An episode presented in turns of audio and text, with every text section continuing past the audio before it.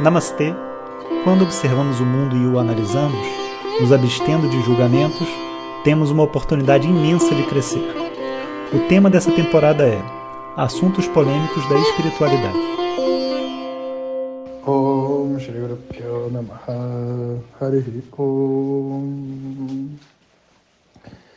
Bom dia pessoal, então estamos na nossa nova série Temas Polêmicos da Espiritualidade, Assuntos Polêmicos e então eu estou fazendo agora essa série, vai ser baseado nas perguntas de vocês. É claro que não dá para fazer né, infinitas perguntas, porque a gente tem um tempo limitado. E, então a gente está selecionando as melhores perguntas e, enfim, que eu acho que vai ser mais interessante para todo mundo. O pessoal da minha equipe está me ajudando. Hoje, inclusive, sexta-feira, é dia de papo reto. Então aqui no Telegram, ou melhor, lá no Telegram, não sei onde você está escutando esse áudio, a gente também vai abrir para fazer perguntas. Então, além do Instagram, vocês vão poder botar aqui no Telegram também um tanto de perguntas. E vamos colocar. É, vamos então fazer uma lista dessas perguntas e respondendo ao longo do mês. Tomara que a sua seja respondida. Então, vou pegar aleatoriamente a pergunta de hoje, vai ser. Pum! É, como se posicionar politicamente com discernimento e compreensão de espiritualidade. Não é tão polêmico, né? A política é muito polêmica. Então, eu acho assim que a primeira coisa é você separar da sua mente o que é política e o que é espiritualidade. Tem muita gente que fica assim: como que pode uma pessoa espiritualizada sabe, voltar no Bolsonaro. Como que pode uma pessoa espiritualizada ser contra o direito de uma pessoa se defender? Entendeu? É, como que pode uma pessoa espiritualizada ser chata pra caramba, né, cara? Como é que pode? Como pode uma pessoa espiritualizada ficar incomodando os outros? Como os outros devem ser ou não devem ser? Então, existe um, um, um limite, sabe, dentro do, do nosso caminho espiritual, que é compreender que, tipo assim, cara, quando você dá liberdade, você tem que aceitar as pessoas do jeito que elas são. Isso significa que a hora que você cria regra para as outras pessoas, porque você diz que ela é espiritual, sabe, você ela você taxa ela de espiritual e aí põe uma regra nela, isso não é espiritual. Por que, que a pessoa não pode ter direito de votar no Lula ou no Bolsonaro? Independente do motivo, porque vamos lá, cá entre nós, nem eu nem você entendemos nada de economia mesmo. A gente pode entender de um assunto ou outro, mas a gente não entende de tudo. Como que a gente pode dizer definitivamente o que é bom e o que é melhor, sabe?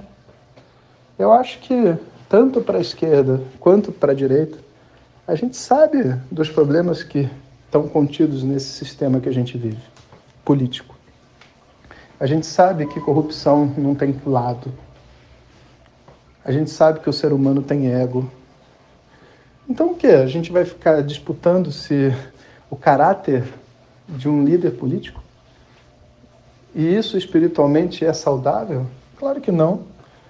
Me parece mais é que as pessoas não conseguem aceitar o fato de que esse mundo é banhado em ignorância.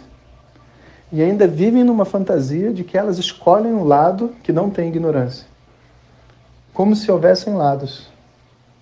Se você para para pensar né, o que uma pessoa de esquerda quer, e uma pessoa de direita quer, eles querem exatamente a mesma coisa. Exatamente a mesma coisa. O que está diferindo é a estratégia que eles querem usar, que eles acham que vai chegar no objetivo, mas o que eles querem é a mesma coisa. Querem viver em paz, querem que a, o, o mundo seja justo, querem que as pessoas tenham, enfim, condições né, de, de ter tudo, educação, saúde. Isso é o que qualquer pessoa com bom senso humanidade no coração quer. E isso não muda, sendo direita, esquerda, meio para baixo, tanto faz. Agora, qual a estratégia que leva a isso? Isso então a gente pode discordar. Eu posso ter uma estratégia que eu acho, olha, é melhor a gente, sei lá, fazer um programa de distribuição de renda. E uma outra pessoa pode dizer assim, não, eu acho que é melhor a coisa é, fluir naturalmente do jeito que está, que o equilíbrio vai ser mais natural do que se a gente artificialmente distribuir a renda. Vamos imaginar. sabe? Então a gente pode ter estratégias diferentes. Agora, por estratégias diferentes, pessoas não brigam. Porque ninguém sabe exatamente qual é a melhor estratégia. São pontos de vista. Você não pode ser de partidos diferentes discutindo reformas políticas, entende? Discutindo atos políticos. Inclusive, quando as pessoas brigam dentro desses assuntos de política, a maioria das pessoas nem faz ideia do que tipo de ação, do que, é, como é que se diz, qual é o plano, sabe, que cada o presidente vai ter, porque nem eles sabem o que eles vão fazer. A verdade seja dita. Então, os nossos planos de governo parecem aqueles é, projetos de final de curso de faculdade, sabe? Que a pessoa copia tudo da internet, fala isso, melhorar a educação, promover isso, promover aquilo, não sei o quê. E que no final das contas, ninguém nunca leu aquele troço. E quando as pessoas estão brigando entre si, elas estão brigando por ideais. Elas estão brigando por uma simbologia. O que um representa, o que o outro representa. E o que uma pessoa representa para um é diferente para outro. Para alguns, o Bolsonaro representa a ignorância. A ignorância completa e absurda, burra da sociedade. Para outros, esse é o Lula. E os dois estão brigando. Por quê? Porque, sei lá, cara, um teve um, um pai, você entende? Que era totalmente militar, ortodoxo e torto, e agora não quer nem ver a cara do Bolsonaro. E o outro teve um pai cachaceiro que gosta de bebida e falou, não quero nem ver a cara do Lula. Tá entendendo? Como que você vai, tipo assim, disputar, espiritualmente falando, com as projeções que existem na mente das pessoas? E se qualquer pessoa falar assim, não, a esquerda, eu quero a esquerda porque a esquerda não é corrupta, essa pessoa é um doente mental. E qualquer um que falar que não, eu quero a direita porque a direita não é corrupta, é outro doente mental. Então, de verdade, as pessoas não estão brigando pela política porque elas discordam politicamente. Elas brigam pela política devido a uma imaturidade. E a política é a bola da vez, é a razão pela qual elas estão brigando agora. Quando você tirar a política, elas brigam no trânsito. Quando você tirar o trânsito, elas brigam por causa do time de futebol. Elas brigam por qualquer coisa, porque na verdade não tem razão para uma pessoa de verdade deixar de falar com outra ou brigar porque uma pensa diferente da outra. Isso é totalmente uma projeção do ego. E pior são as pessoas que usam o nome da espiritualidade para defender uma posição política. O que não faz nenhum sentido. Seria como se dissesse, dissesse assim: como que pode uma pessoa espiritualizada, sei lá, comer carne? Você está entendendo? Cara, eu conheço muita gente que come carne, que é muito mais gente boa, mais pessoas do bem do que pessoas que se dizem vegetarianas, sabe? E são um câncer para essa sociedade. Sinceramente, sabe? Como que, se a espiritualidade representa a liberdade, como que a gente pode usar esse símbolo para dizer como uma pessoa deveria ser? Por que não tentar entendê-la? Então, eu acho que o que está por detrás dessa revolta, quando a gente diz assim, sabe, como que uma pessoa espiritual pode ser desse partido ou daquele partido, é porque, na verdade, a gente ainda não entendeu o que é ser espiritual. A gente não entende o que é dar à pessoa liberdade de escolher o caminho que ela quer escolher.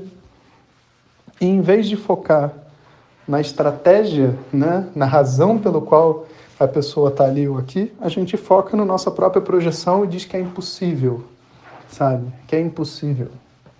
E tem um monte de coisa impossível acontecendo, sabe? Família se separando. Imagina, você pergunta você, você acha que é possível porque uma pessoa vota num candidato e outro no outro, pai e filho pararem de se falar? Ah, impossível. Não é possível, cara. Claro que é possível. Olha como é que está a situação. Para mim, isso é menos espiritual do que para quem a pessoa vai votar, sabe? Vamos supor que uma pessoa fala assim, como que pode uma pessoa espiritual votar no Lula? Você entende? E aí a pessoa briga com, com o marido, sei lá, porque votam em partidos diferentes. Eu, sou, eu, eu, falei essa pergunta, como é que uma pessoa pode brigar com o marido porque vota em partidos diferentes? Como? Uma pessoa espiritual. Isso sim não é possível, sabe? Então a gente, eu acho que diante dessas, dessas assuntos, políticos, ou de partidos, ou de times, ou de opiniões, a gente precisa separar o que é a espiritualidade e o que é a política e tudo mais. E a gente dá, entre aspas, à espiritualidade o que pertence a ela. A liberdade para as outras pessoas, a aceitação, a compaixão, todos esses valores. E a política a gente faz o quê? A gente dá o que a política precisa. A política a gente tem que ter uma objetividade, a gente precisa se informar, e a gente precisa conversar com uma outra pessoa que tem uma opinião diferente de nós para poder crescer. Se eu não tenho como ouvir o outro que pensa diferente, então eu vou continuar no meu mundinho. Sabe? Então, na verdade, essa cisão, essa cisão, ela é, entre aspas, anti-espiritual. A gente tem que aprender a somar. A gente tem que aprender que o outro partido não é um inimigo. A gente vive no mesmo país. Se o outro partido for um inimigo, quando um partido ganhar, o outro se torna um perdedor, você está entendendo? Quando o outro ganhar, esse se torna um perdedor. E na verdade, não é assim, né? Independente de quem ganhar, todo mundo vai ser regido pelo mesmo sistema. E a gente tem que ser irmãos, né, dentro desse sistema que, que vai seguir em frente.